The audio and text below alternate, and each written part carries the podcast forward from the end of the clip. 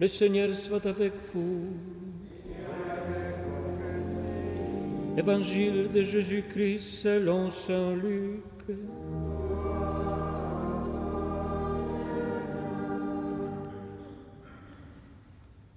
En ce temps-là, le peuple venu auprès de Jean le Baptiste, était en attente. Et tous se demandaient en eux-mêmes si Jean n'était pas le Christ. Jean s'adressa alors à tous. Moi, je vous baptise avec de l'eau, mais il vient celui qui est plus fort que moi. Je ne suis pas digne de dénouer la courroie de ses sandales. Lui vous baptisera dans l'Esprit Saint et le feu.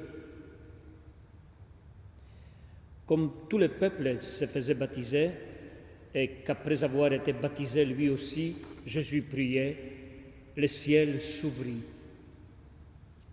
L'Esprit Saint, sous une apparence corporelle, comme une colombe, descendit sur Jésus.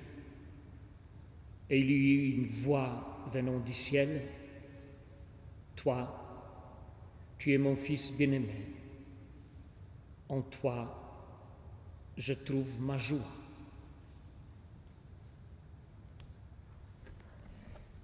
Acclamons la parole de Dieu.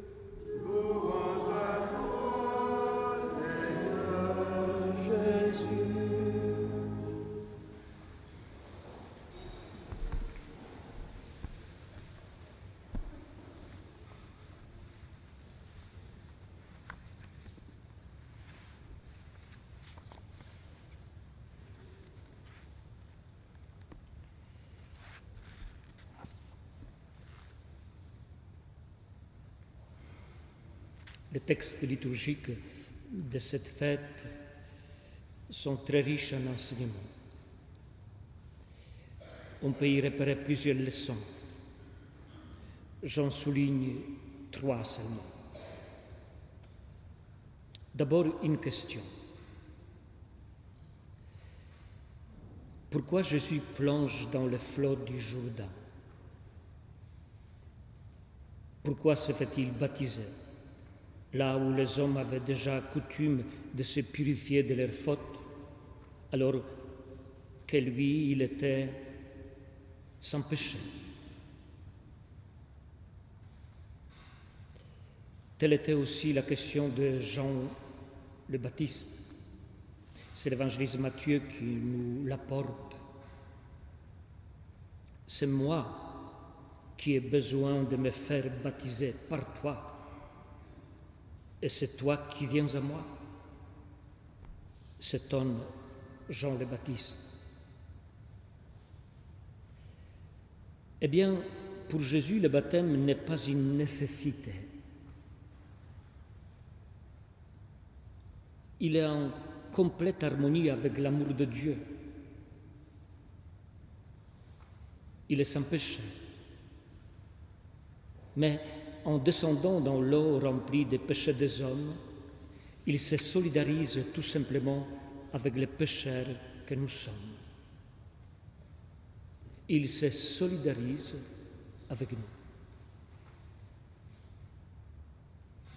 Il est fait pour nous. Il est fait à cause de nous. Il ne nous méprise pas. Il se range au milieu de nous, à nos côtés, car il n'a pas la moindre peur du péché de l'homme. Il n'en existe pas un seul, si grave soit-il, qu'il puisse étonner Jésus. Il n'en a pas peur, car il sait toujours comment nous faire revenir à la maison du Père. Car c'est là notre adresse, notre destination. Voyez-vous, le baptême de Jésus dans le Jourdain n'était pas un passage obligé, mais un choix. Et c'est ça qui est très beau. car le Dieu puissant a choisi de se reposer sur la collaboration d'un homme faible. Jésus nous enseigne par là que le christianisme est fondé sur les besoins d'autrui. Autrement dit, en passant par l'eau du Jourdain, Jésus passe par l'autre. Il confirme ainsi que tout chrétien doit passer par son frère. Deuxièmement, la liturgie de cette fête cherche à nous prouver que le centre de gravité du baptême du Seigneur n'est pas le péché, mais la grâce. Et c'est bien cela qui distingue le christianisme de toutes les, autres, de toutes les religions ou philosophies religieuses.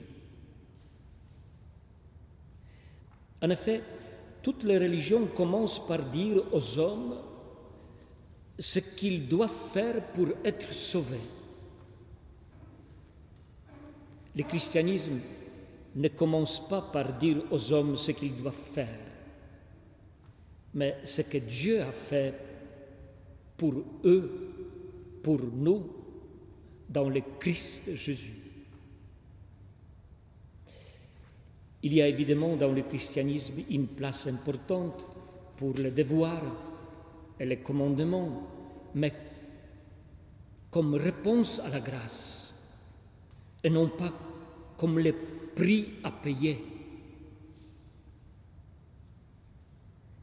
Nous ne sommes pas sauvés par les bonnes œuvres, mais nous ne sommes pas sauvés non plus sans les bonnes œuvres. Autrement dit, nous sommes sauvés par la grâce et par les bonnes œuvres. Et finalement, la liturgie de cette fête insiste sur la relation filiale de Jésus par rapport à son Père. Le plus souvent, nous pensons le baptême en termes de purification. Dieu, lui, parle d'abord de l'amour filial. Toi, tu es mon fils bien-aimé. En toi, je trouve ma joie. Remarquez que c'est un témoignage qui vient directement de Dieu le Père. Et c'est une chose très belle et très touchante, car comme tout autre fils, Jésus avait besoin qu'un Père, son Père l'identifie et le reconnaissent comme un fils, comme son fils. Toi, tu es mon fils bien-aimé. Et il a suffi que son Père le lui dise pour que désormais Jésus commence à prêcher le royaume de Dieu. En effet, c'est bien à partir de ce moment-là que Jésus commence sa vie publique. Nous aussi, nous avons besoin de cette parole. Je dirais qu'en dehors de cette parole, nous n'existons pas vraiment. Tout ce que nous sommes, tout ce que nous pouvons dire ou faire est suspendu à cette parole paternelle. C'est toi, mon fils bien-aimé. C'est toi, ma fille bien-aimée. Tu n'as pas besoin chez moi d'acheter ton droit à l'existence, car tu as du prix à mes yeux. Et je t'aime tel que tu es. Et encore une petite chose, le peuple venu auprès de Jean le Baptiste était en attente, nous informe Luc dans l'évangile de cette fête. Le peuple était en attente. Cette attente était longue, marquée par le doute, l'inquiétude, le désespoir même. Telles sont aussi nos attentes, futiles parfois, graves souvent? Nous attendons un entretien d'embauche, les vacances, un diagnostic, une naissance. Nous attendons une rencontre, un sourire, une parole. Nous attendons sans trop savoir parfois ce que nous attendons. Et cependant, au fond de nous surgit toujours une nouvelle attente. Pourquoi? Parce que inquiet est le cœur de l'homme tant qu'il ne trouve pas son repos en Dieu.